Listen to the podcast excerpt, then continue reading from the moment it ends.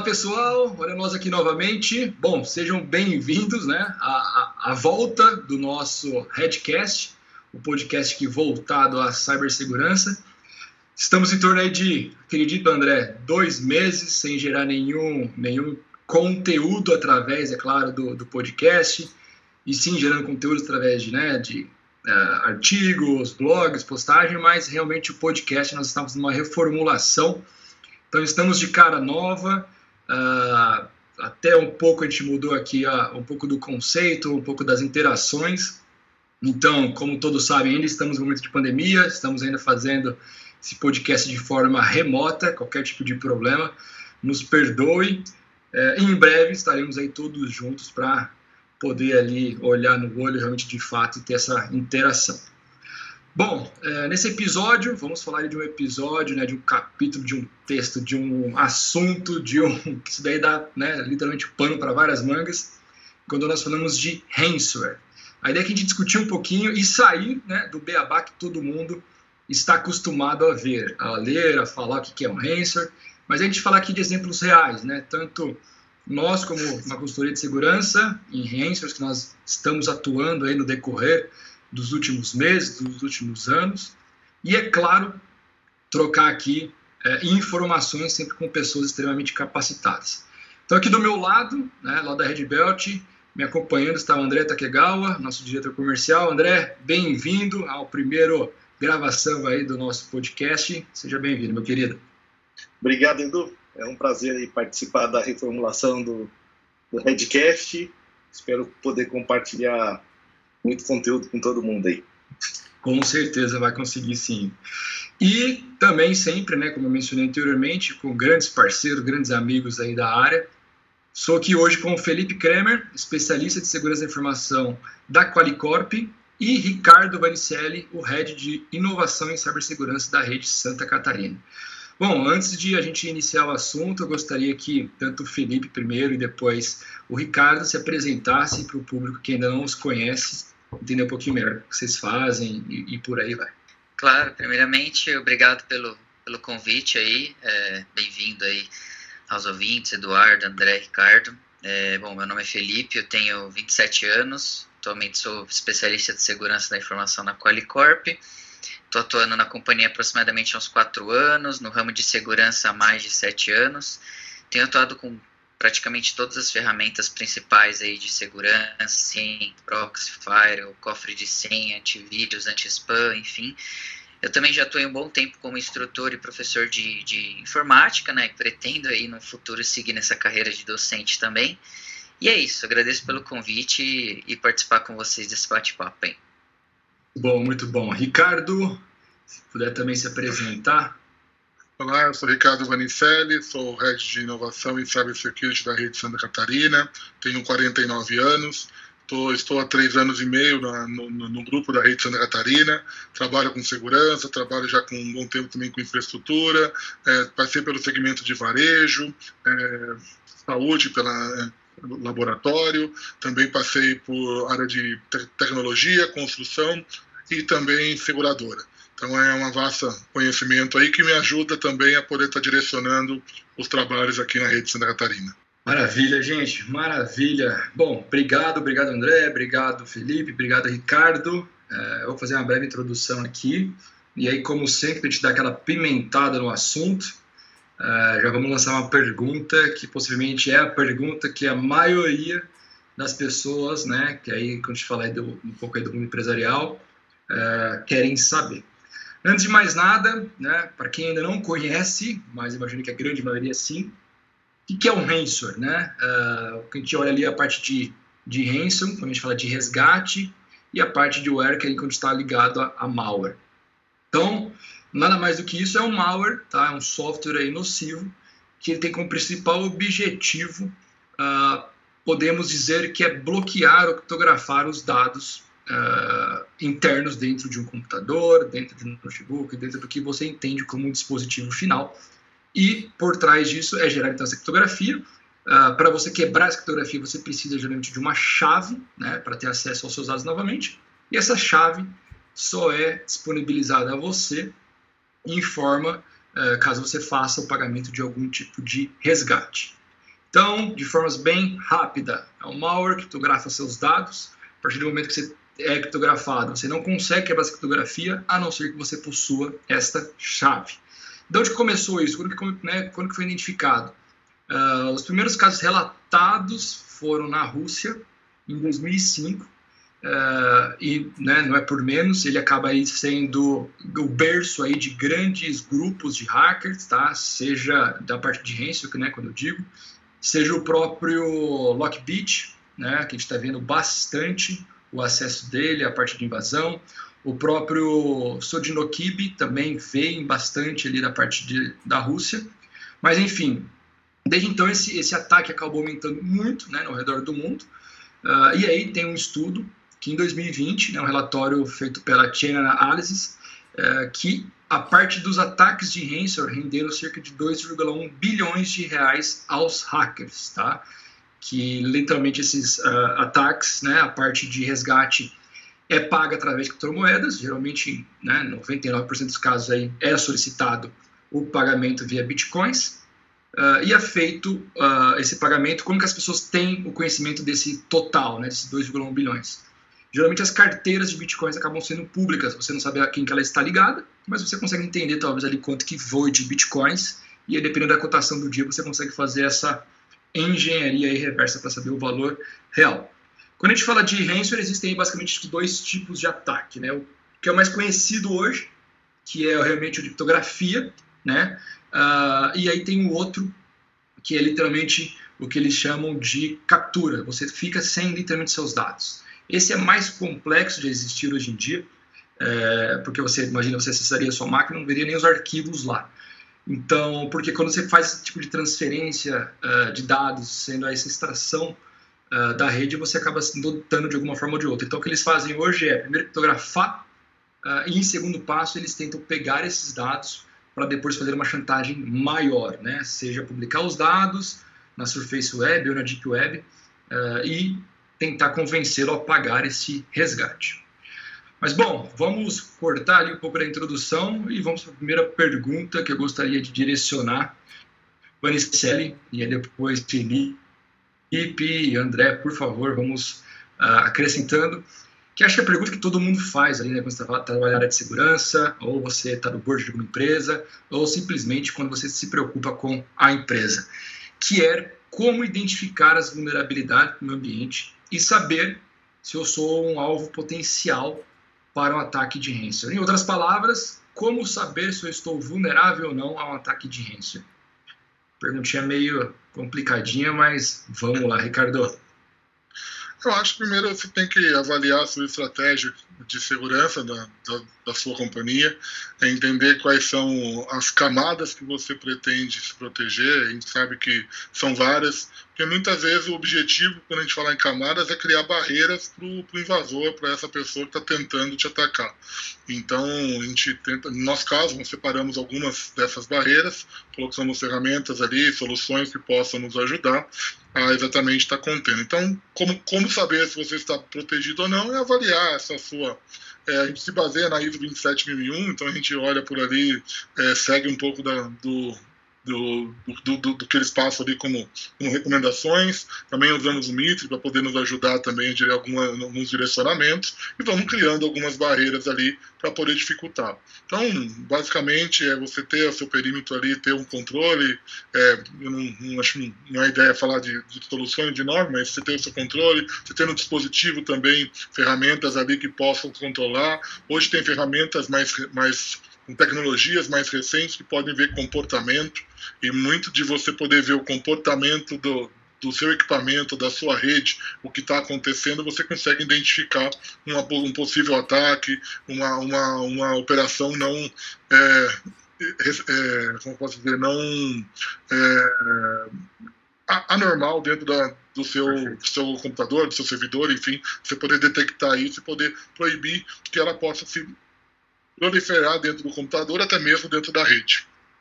Maravilha, maravilha. E Felipe, o que mais você consegue agregar a isso também? Bom, acho que o Ricardo já falou bastante coisa interessante. Acho que eu gostaria de tocar alguns pontos. Acho que todo mundo sabe aí que todo vírus ele, ele, ele precisa de um, de um vetor de infecção. Né? Então, acho que A gente sabe que o Ransomware ali é o, é o sequestrador ali, ele, ele vai fazer a cifragem dos dados, etc. Mas tem que ficar bem claro, na minha visão, para o pessoal aí que os, o objetivo principal do, do criminoso ali, do, do, atacante, ele nunca vai ser disponibilizar ali o, o, acesso ali, por exemplo, à máquina, ao sistema operacional, mas sim aos dados mesmo, porque é ele, ele vê que aquilo que é o, o item mais valioso para nós, para as empresas, para as pessoas, enfim. Então, se, faz, se a gente fazer uma comparação bem, bem simples, assim, por exemplo, com ataques bancários, né, se você né, pegar alguns criminosos que, que fazem disseminação de, de trojan bancários, por exemplo, quando você tem uma conta no banco que ela é, que ela é roubada, por, por política do banco, tem ali o, a questão do, do ressarcimento. Então, ter devolução do dinheiro por parte do banco. Então, o prejuízo ele, ele não fica para o dono da conta. Agora, quando a gente tem a questão lá do, do, do Ransor, a gente sabe que o prejuízo é nosso, é da empresa, é da pessoa, é, é daquela pessoa que tem o dado que é considerado valioso. Então, acaba sendo um bom negócio para os atacantes, né? É, é um ataque que acaba sendo atrativo, como, como você mencionou, né? Ele tem a questão do, dos pagamentos anonimatos, então, para o atacante é seguro, o esforço é baixo, tem alta rentabilidade então, a questão de aceitar os pagamentos via, via Bitcoin, que, como é moeda anônima, né, você não tem lastro, então, por mais que as compras e as vendas estejam lá registradas no, no, no blockchain, a gente não consegue saber quem é o dono da carteira. Então, não dá para fazer aquele famoso é, follow the money. Geralmente, a PF faz muito isso, né, investigando o trojan bancário. Então, é, acho que assim, é manter a monitoração ativa, ligada, atualização de ambiente, acho que é, é uma questão que a gente precisa sempre dificultar a infiltração do atacante no nosso, no nosso ambiente. Eu acho que tem um processo consistente também de análise de vulnerabilidade do ambiente. É, muita gente só tira uma foto inicial e acha que é, já é o suficiente, né?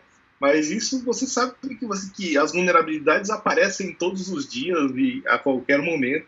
Então você ter um processo consistente de avaliação é importante.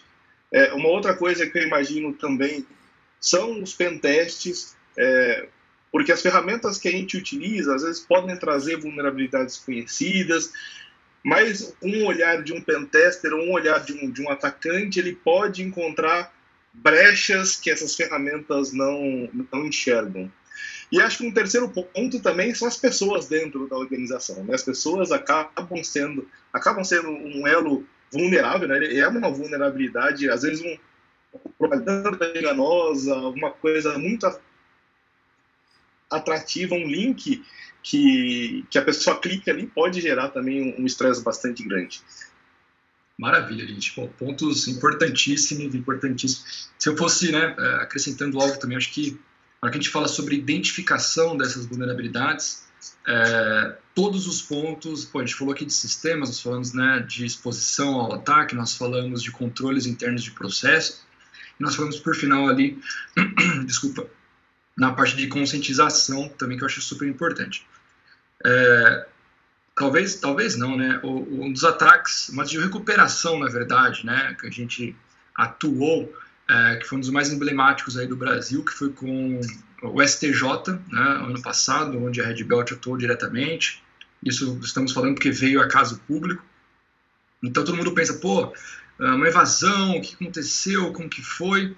A ideia não é de falar de jeito nenhum o que aconteceu, como que foi, mas quando a gente pega tanto casos que a gente vê acontecendo geralmente, né, é, nas últimas semanas aí, uh, houveram aí casos públicos, seja Fleury, seja Renner e outros que acabaram acontecendo, e no final do dia ali, pessoal, quando a gente para para analisar todos, todos esses eventos, uh, o ransom ele não entra apenas, né, porque a gente pensa, pô, é uma vulnerabilidade, é um super hacker, algo do tipo. Não, não é só isso. Eu acho que às vezes quando a gente olha para alguns casos mais públicos, uh, o usuário final é o vetor de ataque, igual o Felipe mencionou.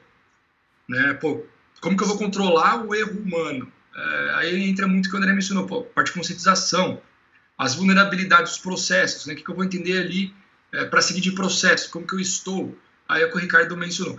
E o mais importante, é, se a gente for dividir ele por pilares, né? se a gente pegar provavelmente os cinco pilares ali, identificação, proteção, detecção, resposta e recuperação, nesses cinco pilares, tá? a gente fala aí, seja de ISO, seja de NIST, seja de COBIT, a gente tem que olhar para esses cinco pilares sempre e entender, ter certeza que quando a gente vai falar de Ransomware, tem ações para fazer em cada um deles, né?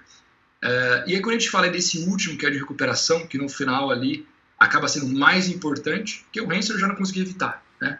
Uh, eu preciso falar de backup. Uh, Felipe, hoje você vê isso acontecendo, é, porque eu sei que você está inserido em vários grupos, de várias empresas, trocando informações. Você vê isso acontecendo com uma normalidade, o famoso arroz ali com feijão, as empresas fazendo de fato testes de restore, validações relacionadas ao backup?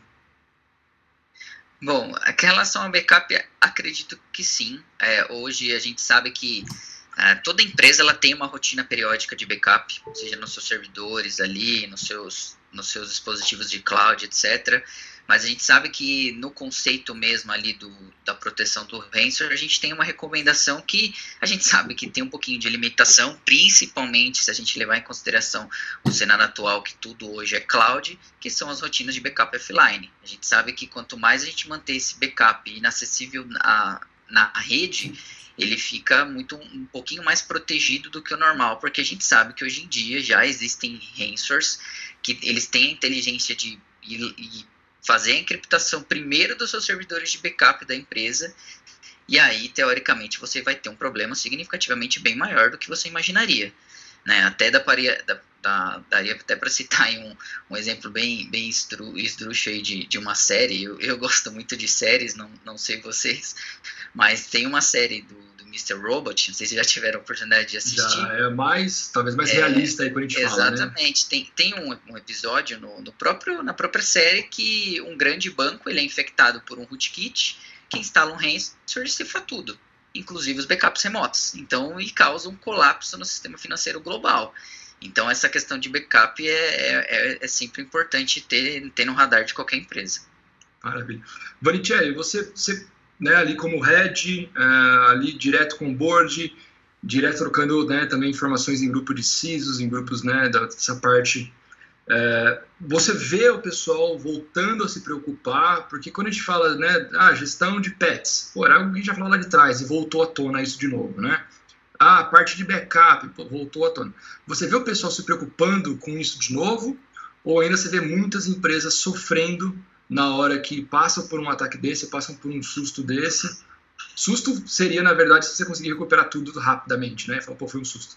Mas as pessoas sofrendo realmente de fato. Você vê isso como uma preocupação que voltou Sim, eu vejo até alguns grupos o pessoal anda perguntando quais soluções um ou outro utiliza exatamente pensando em se proteger, não só do seu dado, mas até antes de um ataque, como você mesmo, o Felipe mencionou, é o fato do, do dado não estar ali no mesmo local, isso já facilita de ele estar na nuvem ou estar em outro site, enfim, já traz alguns benefícios.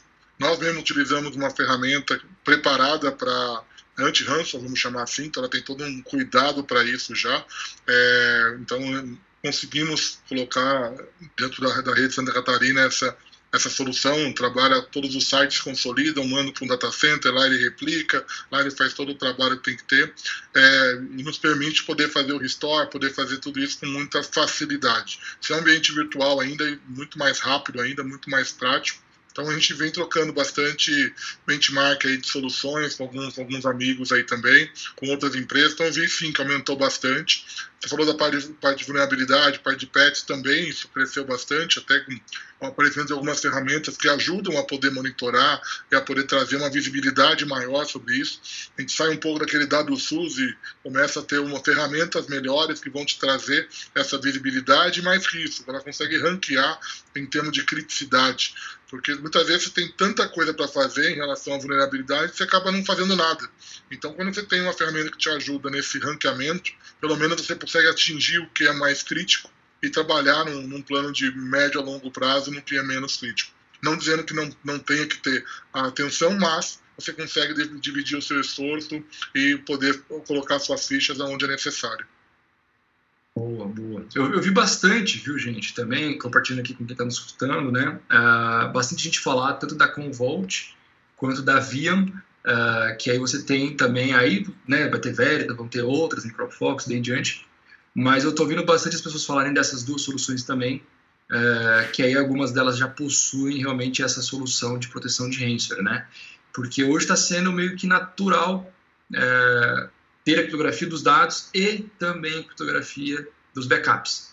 Fala, pô, mas como? No final do dia, a escalação de privilégio, que é o que o, né, o ransomware acaba fazendo, a elevação né, do privilégio, uh, e aí você se torna um, um, domínio de mino ambiente uh, e consegue fazer qualquer outro tipo de solução. Mas é claro que essas duas que eu comentei é simplesmente do que a gente acaba ouvindo uma pessoa falar, outra falar, ou às vezes o próprio mercado ali, da quem fez mais né, marketing e acabou fazendo mais barulho, mas você tem aí diversas soluções é, que fazem isso daí, de fato funcionam, certo, Vanetiello? De fato, sim, ah, sim. uma solução dessa Bom, é maravilha. Nós tivemos, é, nós tivemos uma situação para poder fazer algo correndo ali, é, para poder restaurar algumas, algumas máquinas, nós tivemos algum comprometidas ali, e realmente funcionou perfeitamente num curto espaço que a gente teve que fazer.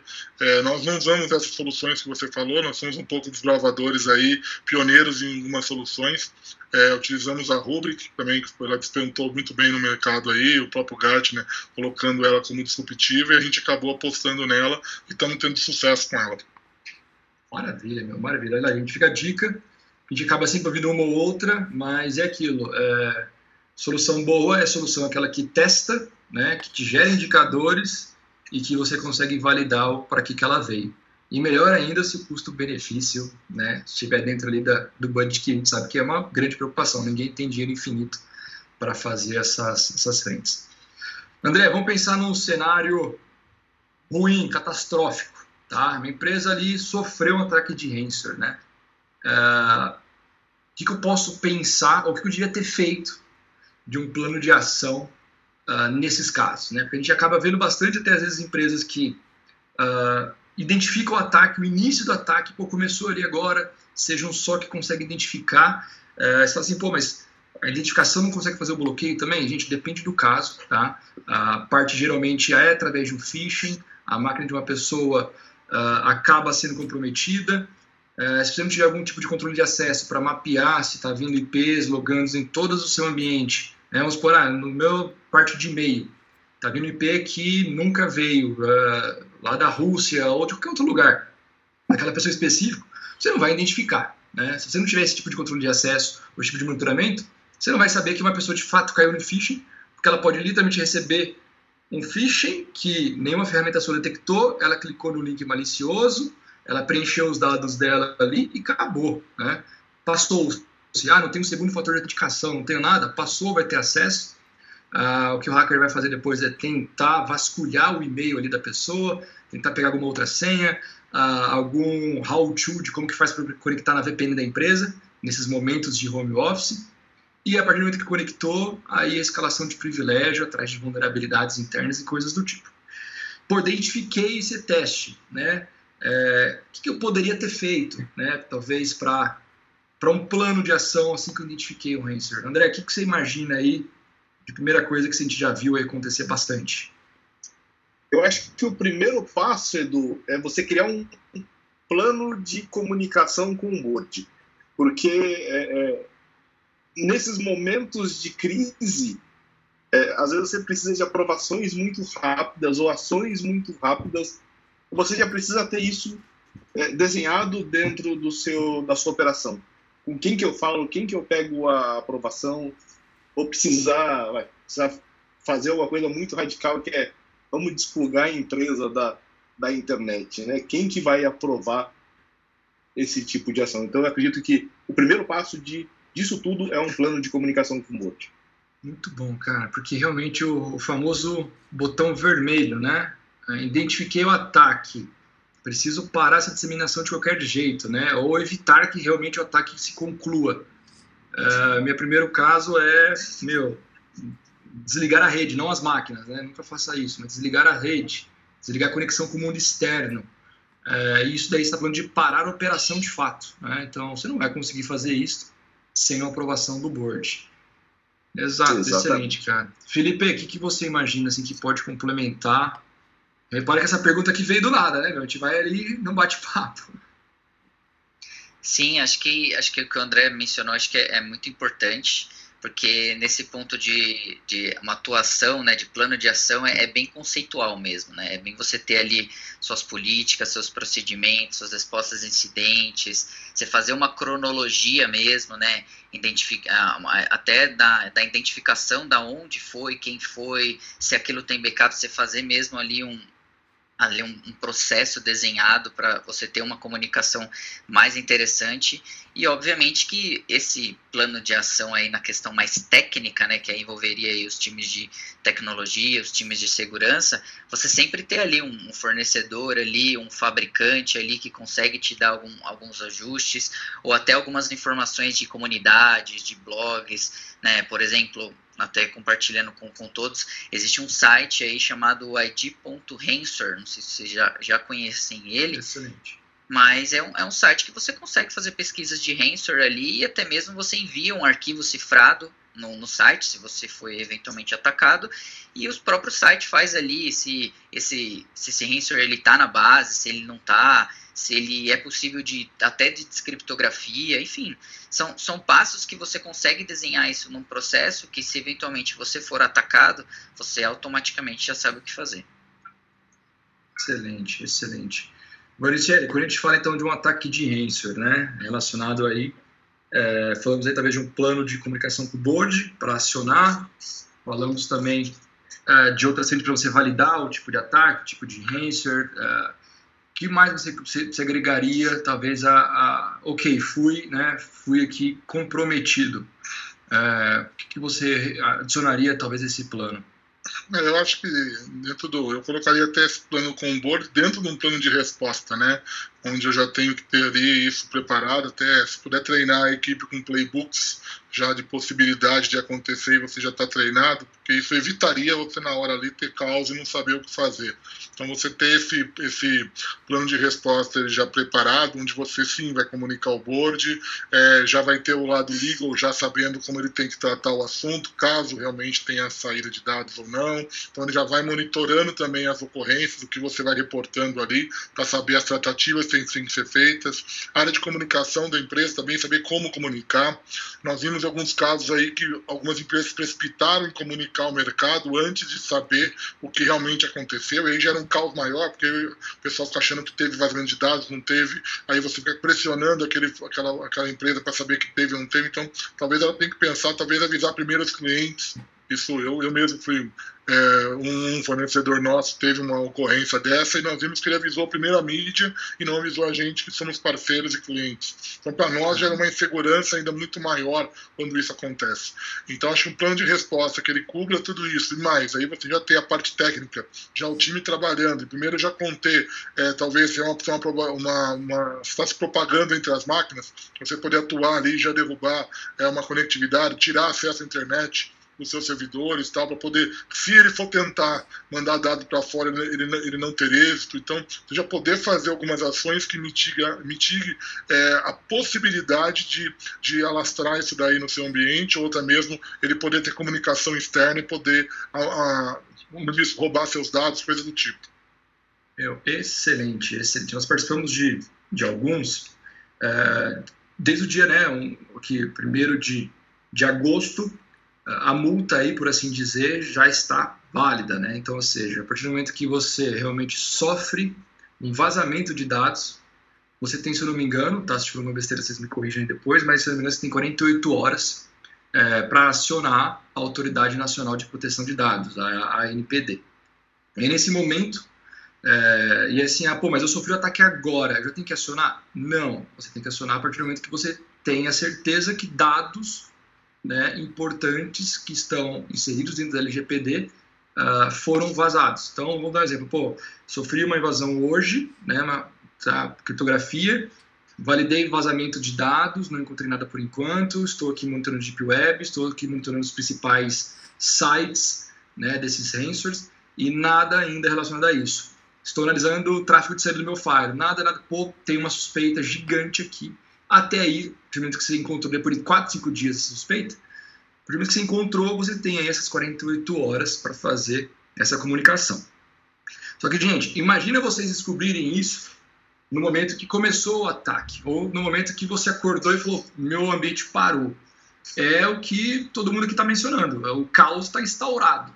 Então você tem esse plano de comunicação. Ah, mas vou montar um plano como que vai ser. Não precisa ser aquele plano mirabolante. Você não precisa começar com ele gigantesco, porque a partir do momento que você escrevê-lo, revisá-lo, pode ter muitas coisas para serem adicionadas, né? Isso acaba sendo normal. Acho que o primeiro passo é, é você ter então esse bate-papo com o board, que é o famoso botão vermelho. Gente, é seguinte, nós sim é, estamos sujeitos a um ataque de ransomware, né? Ah, mas calma, não, não é que nós estamos no nível de criticidade alto que isso vai acontecer, mas existe uma probabilidade, ela é baixa, mas caso aconteça, nós temos que ter esse plano marcado com todos vocês. Porque a gente vai precisar acionar o jurídico da empresa, nós vamos precisar acionar a mídia, canais de comunicação, canais de parceiro, canais de clientes, então tudo isso e é a comunicação, sem brincadeira, é a comunicação que vai fazer a grande diferença no dia zero, tá? no D0, ou seja, no momento que você descobriu esse ataque. E aí, a partir daí, todos os outros passos vão ser necessários. Beleza, criamos um pouco do pânico, não era o que a gente queria. É, dando um passo, vai, porque assim, falamos de descoberta de como eu vou fazer para descobrir minhas vulnerabilidades. Uh, Vanitelli, se a gente falar de ferramental, vamos falar de ferramental, né? Uh, pô, gente, já estou fazendo conscientização. Fala uma, uma, alguma tecnologia, né? Não distribuidor nem coisa do tipo, mas assim, uma tecnologia que você entende que para um ataque de ransomware acaba sendo extremamente valioso, né? Assim, você fala, meu, isso aqui ajuda e muito uma redução. O que, que você imagina? É, é, é um antivírus? Não, não é um antivírus, porque as novas variantes estão totalmente diferentes que, que você recomendaria?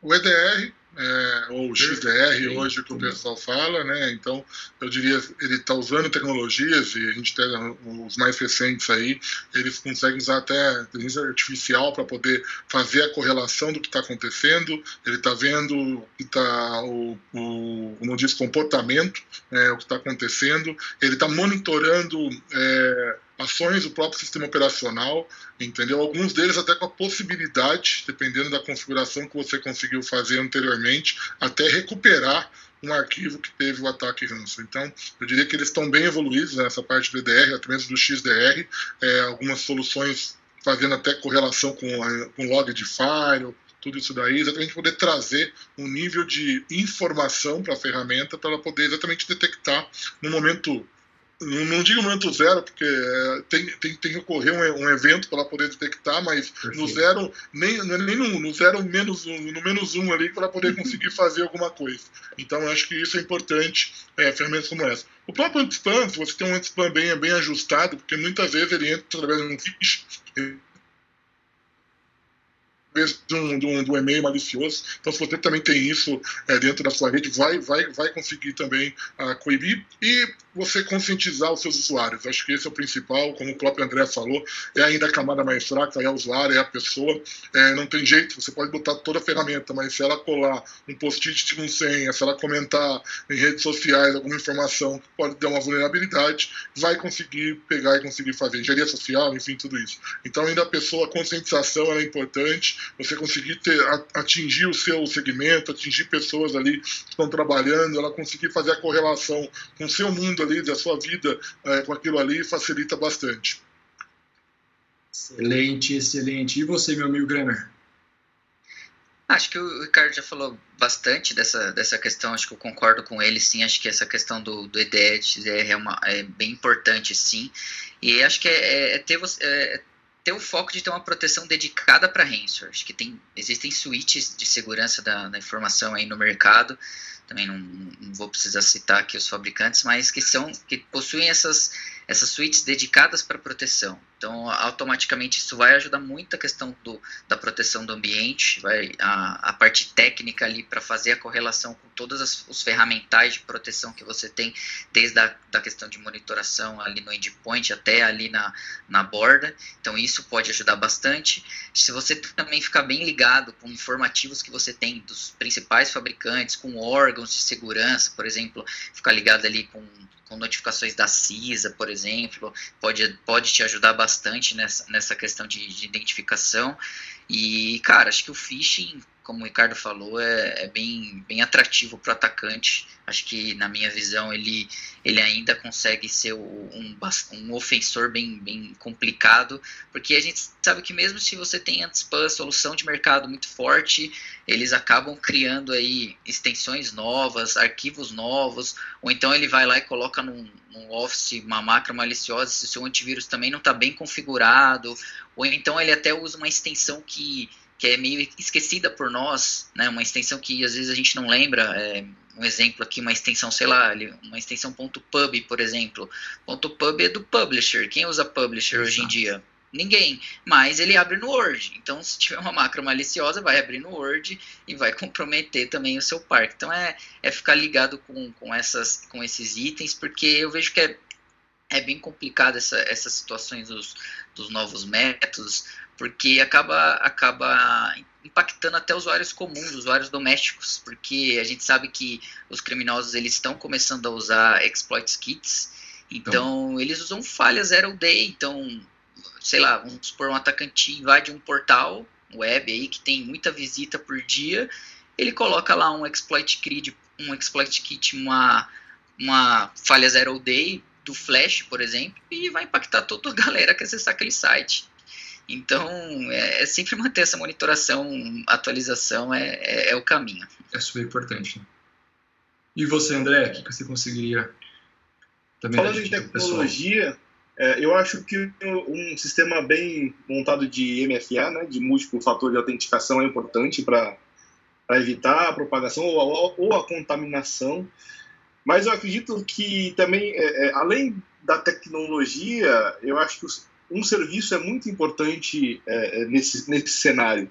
Se porventura alguma máquina é infectada, por exemplo, e se você tem um SOC 24 por 7 e esse ataque acontece às 3 horas da manhã, e esse SOC consegue alarmar esse ataque, você parar isso é, é, muito no início, o problema é, é, bem menor. Né? Então, além dessas tecnologias todas que, que vocês comentaram, ter um SOC bem feito, uma monitoria bem é, é bem legal, 24 por 7 é importante.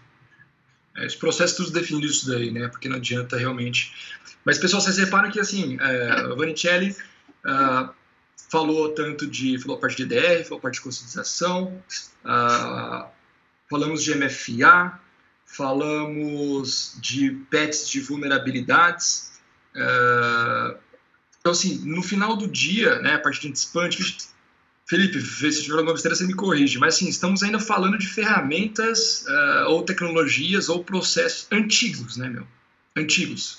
Então, ou seja, ainda é algo do dia a dia. Talvez, assim, o que tem mais de novo, que a gente não falava há dois anos atrás, é o EDR. É, esse é o novo, é uma solução, assim, que eu realmente uh, brinco aqui quando a gente está conversando com alguns clientes que a gente dorme tranquilo de fato com o ambiente quando ele possui um EDR porque antivírus ainda é baseado em assinaturas. O EDR é baseado em comportamento, baseado em comandos, baseado em processo, em tudo. É diferente. Então, assim, a partir do momento que você tem ali uh, algum ransomware, alguma ameaça que ultrapassou sua barreira do antivírus, pode ter certeza que o EDR vai identificar. Sua maior proteção ali, pós este, é o EDR, tá? E funciona. Então, assim, MFA, gente, nós estamos aí falando de usuários remotos, né? Ah, é pandemia, usuários remotos, VPN, o que, que vai acontecer? Vai continuar tendo isso daí mesmo depois que a gente voltar 100% dessa pandemia. Não sei se vai ter um 100% ainda, né? Mas, é, por exemplo, vocês possuem ali, o Vanitelli ou o Felipe, é, talvez a modelo que vai voltar 100% presencial para o escritório? Acho que todo mundo ainda pensa um pouquinho de ter algo híbrido, algumas pessoas que vão ter ainda algumas regalias que foram criadas, correto? Sim, Aqui do lado da, da, da, da companhia, a gente tem essa, essa, esse conceito. E é sempre muito importante, como você mencionou, todas esses, esses, essas orientações de segurança que a gente conhece, é, fator duplo de autenticação, é, senha forte, essas coisas, tudo é o mais do mesmo. Sabe? Que todas essas proteções a gente já conhece, então assim, por mais que você é, tenha boas práticas aí de hardening de segurança, legal, é importante, mas é sempre bom você focar em ferramentas, eu concordo plenamente com você, em ferramentas de inteligência artificial ou de machine learning, que não só na parte de, de antivírus vai dar proteção para o ransomware, mas para outras ameaças que eventualmente possam surgir. Então já existem aí é, firewalls, proxies, é, enfim, que tem esse, esse, esse tipo de característica também, e eles podem ajudar bastante também a mitigar esse tipo de ataque. Demais, demais, demais.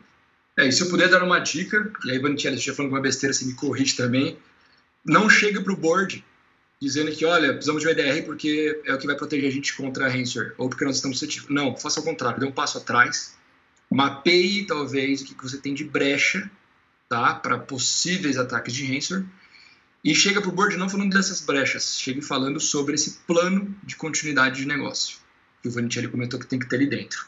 É, desse botão vermelho, que o Felipe acrescentou e o André também, bastante coisas, do tipo, olha, precisamos criar, porque isso vai criar de fato a necessidade deles de olharem isto, vai levantar ali um belo de uma bandeira na cabeça de todos eles, do tipo, legal, pessoal, vamos lá que precisa conversar melhor sobre isso, e qual é o nosso nível de, de disposição. Bom, senhores, chegamos aqui no nosso limite, né? Mantendo aí sempre dentro. Por favor, Bonicelli, completar aí, desculpa, completando só, é, e, e, isso é um mecanismo vivo dentro da empresa. Então, você poder todo ano poder fazer um processo de pentest, poder validar suas barreiras, se elas estão realmente efetivas, porque, como a gente disse, muita coisa se altera, tem gemude daqui, gemude dali, alguém pode esquecer alguma coisa.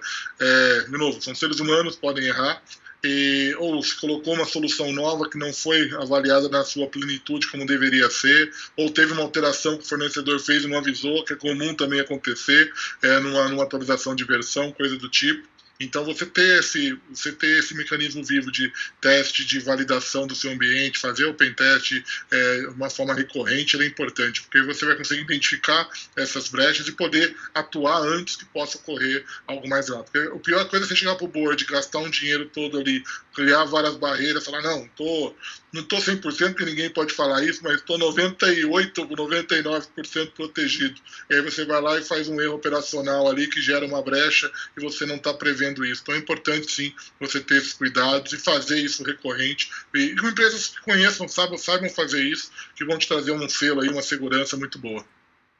Perfeito, excelente, excelente. Maravilha, gente. Antes de a gente finalizar aqui, é, chegamos aí perto aí dos nossos minutos finais. Se deixar aberto aí, Felipe, André, se vocês querem acrescentar mais algo a, esse bate-papo, se deixar a gente vai embora, né? Isso é, isso é verdade. Bom, acho que de minha parte a gente já, já contemplou bastante coisa importante. Acho que, como a gente mencionou, é sempre focar nessa proteção dedicada para ransomware, é, fabricantes podem ajudar fornecedores, é, conhecer sempre o ferramental aí que está surgindo no mercado.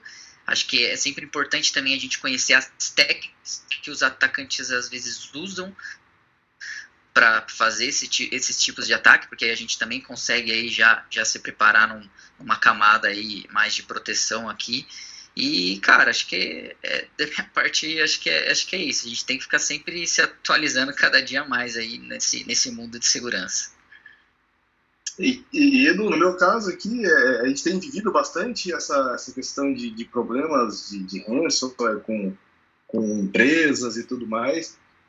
É, é, eu sempre digo que é bom, às vezes, contar com a ajuda de alguém, contar com um conselho de alguém, é, então, contem com, com, com, a gente, contem com, com parceiros, contem com amigos, é, porque às vezes no momento de crise é, você precisa tomar conselhos com alguém porque você está tá, tá no momento de grande estresse. Então, Perfeito. peçam ajuda. Exato, gente. Bom, a gente sabe que né, tem de segurança digital, cybersecurity é um mundo, é um mercado pequeno, é um mercado de pessoas bem unidas, bem próximas, e é isso que o André falou, né? Fica a mensagem aí, o que a gente pudesse ajudar, né? Seja para compartilhar ameaças novas, seja para compartilhar é, técnicas novas, qualquer coisa acho que é válido, e acho que todo mundo aí tem um canal aberto entre todos, é, independente de questões aí de negócios do tipo, né? No final do dia, acho que todos temos que nos ajudar, porque, cara, é uma guerra, né? É, enquanto o lado de lá está unido, né? seja o Hansel as a Services, no famoso RAS agora, né? onde qualquer um pode adquirir uma solução aí, uma solução não, né? uma ameaça de Hansel é, e vender ou fazer disseminação, nós aqui ainda estamos às vezes pensando em, pô, recebi um ataque, deixa eu ficar quieto é, e, e, não passar para ninguém, né? a ideia não é essa. Bom, gente, chegamos ao final de mais um podcast aqui, né? O Redcast da Red Belt. Uh, agradecer muito mesmo a apresentação aqui, a presença do Ricardo Vanicelli. Eu sei que ele está ali numa correria gigante, igual o Felipe Kramer. Né? Sabemos que os incidentes não param, as aquisições não param, e o celular só para de fato quando acaba a bateria, né? Quando a gente acaba de, esquece de carregá-lo, porque nem desligar a gente pode. André, brigadaço também pela sua primeira participação aí. Seja vai ser a primeira de muitas. E quem está nos, tá nos ouvindo, sempre né, agradecendo, uh, né, prestigiando aqui a gente, isso é o que faz nós continuarmos. Então, para quem ainda não segue a gente, tá? Siga nós nas nossas redes sociais, LinkedIn, Red Belt Security, no próprio Instagram, Red Belt Security também. Uh, visite o site da Red Belt, fiquem à vontade para mandar comentários, sugestões, e é sempre legal aí uh, termos e recebermos ideias sobre novos assuntos, tópicos e daí em diante. Obrigado, obrigado mesmo, Vanetielli. Obrigado, meu amigo. Felipe, grande abraço. Andrezinho, muito obrigado, gente. Obrigado, obrigado pelo convite. Foi um prazer aí participar com vocês, conhecer também o Felipe, que eu não conhecia. Um prazer aí compartilhar informações, aprender também, porque a gente está sempre aprendendo, é, como você mesmo disse, compartilhar informação importante para todos. Então conte comigo aí no que nos próximos aí precisarem também, estou à disposição. Acho que vou, vou, vou continuar seguindo vocês aí nos podcasts, porque é, é muito rico em informação e ajuda bastante a comunidade de segurança. Agradeço pelo convite também. Valeu aí, pessoal. Foi muito bom o bate-papo aí com vocês. Muito bom, gente. Obrigado, viu? Grande abraço. Edgecast.